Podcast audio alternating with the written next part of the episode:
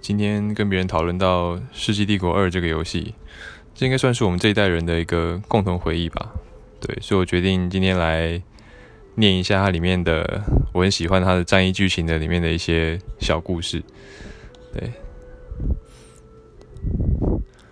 森林的上方出现了一个状如玉米穗，却火红如朝阳般的异象，仿佛天空受了伤一般，从伤口一滴一滴的流出火焰般的血。